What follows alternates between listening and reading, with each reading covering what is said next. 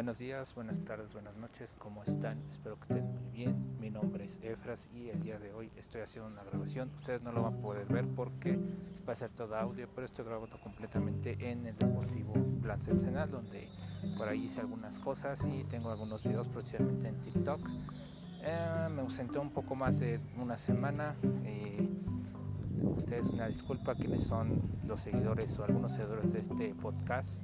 Este, tuve por ahí unas cuestiones complicadas personalmente como profesión laboralmente hablando, pero pues ya estamos de vuelta pues echándole todas las ganas y pues siguiendo por este viernes, otro viernes más de podcast.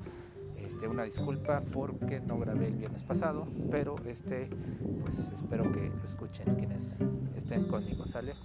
Eh, pues, de hecho, de este tipo de situaciones que me pasaron tiene mucho que ver con el tema que les voy a hablar el día de hoy, que es el tema de el dolor en la vida de, un, de una persona. El dolor de manera psicológica, el dolor de manera emocional, cómo lidiar con ese dolor y cuáles son los aprendizajes que te llevas a través del dolor.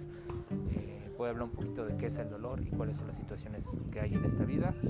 Y pues como todo también nosotros no somos perfectos y tampoco pues no soy yo psicólogo. Quienes no me conocen me llamo Efraín, Alberto Efraín, tengo 32 años, soy ingeniero en sistemas computacionales y pues alguna vez cursé, tomé terapia y tomé talleres, por eso es que más o menos pues ya conozco un poco del tema pero pues también es una opinión personal, no es una verdad absoluta.